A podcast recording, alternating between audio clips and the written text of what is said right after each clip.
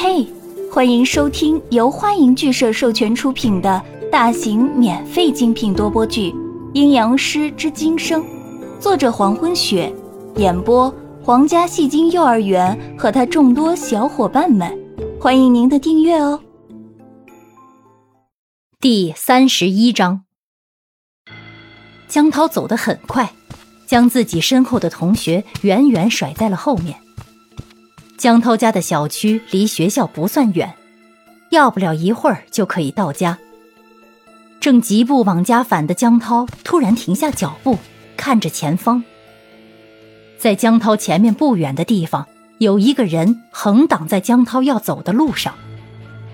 江涛看清挡路的人以后，眼神一下子变得冷酷起来。眼前这个人是不久前在新北开发区遇到的那个女人。挡在江涛面前的女人看到江涛停下脚步后，自己踩着高跟鞋，一步一步向江涛走来。是你？你在这里干什么？你有话要跟我说吗？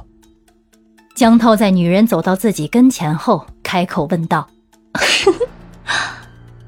女人很妩媚的笑笑，嗓子柔柔的说：“原来你还记得我，我以为你会忘了我呢。”江涛一皱眉，后退了一步，这是江涛表示对某件事情厌恶时的动作。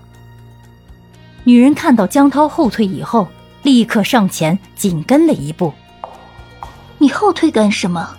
故意躲开我吗？没有的话，我就走了。江涛说完，就一侧开身子，马上离开。站住！女人的声音自江涛身后传来。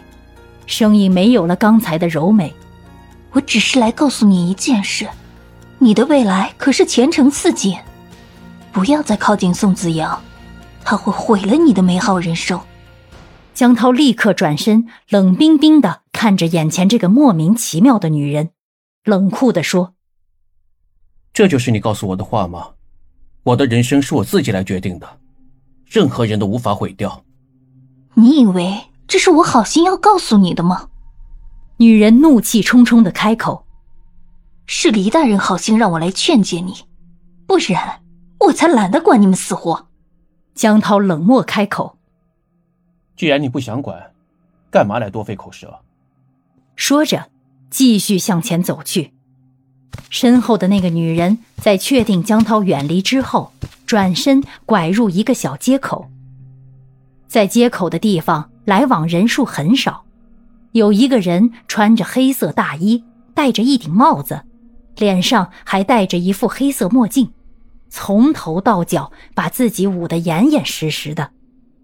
李大人，您交代的事情我已经办完了。刚才和江涛说话的女人，此时正一脸温柔的望着眼前穿一身黑衣的人，恭恭敬敬的说完话。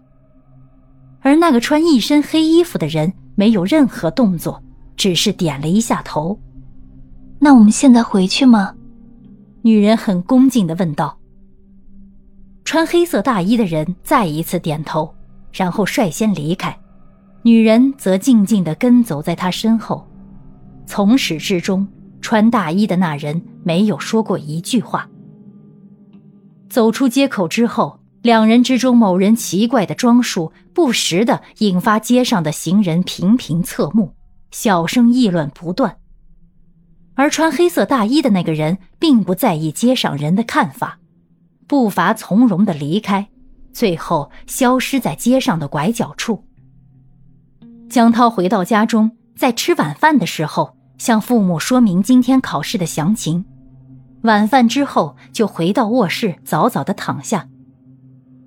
躺在床上的江涛试图快速进入睡眠状态，忘记刚才回家路上的事。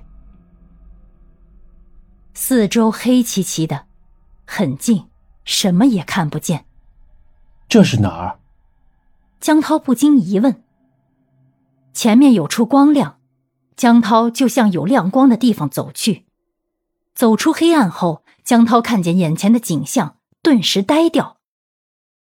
眼前的景色可谓是春色满园，鸟语花香啊！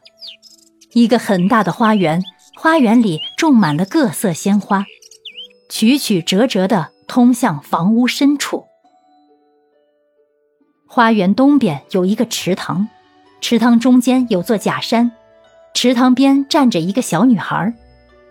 江涛看到小女孩后，走上前去，走近了才看清，小女孩身上穿的是古代衣物，看样子很脏很旧了，头发泛着微黄。用一根细绳将凌乱的头发绑住。小女孩的脸色也是微黄，很瘦，眼睛很大很黑，眼里充满了泪水。江涛看到小女孩，不禁蹲下身子与小女孩平视。小女孩似乎没有看到眼前蹲下去的人，眼里的泪水越来越多，最后从眼里掉落下来。江涛不由得想安慰这个小女孩，正要开口说话，身后传来一群小孩子的声音：“快看，这丫头在这儿，找到她了！”一个身穿华丽绸缎的小男孩指着前面的女孩，大声说道：“哼，让他做的事还没走完就偷懒，跑到这儿干什么？”一个比男孩年纪稍微大一点的女孩冲着哭泣的小女孩嚷道。似乎还不解气，手里握着的小鞭子立刻抽向小女孩。小女孩被打疼了，啊！她啊的哭喊了一声：“哭什么哭？哭了也没人疼你，还跟我们是一个爹爹，你娘真不要脸，连我爹都勾引。”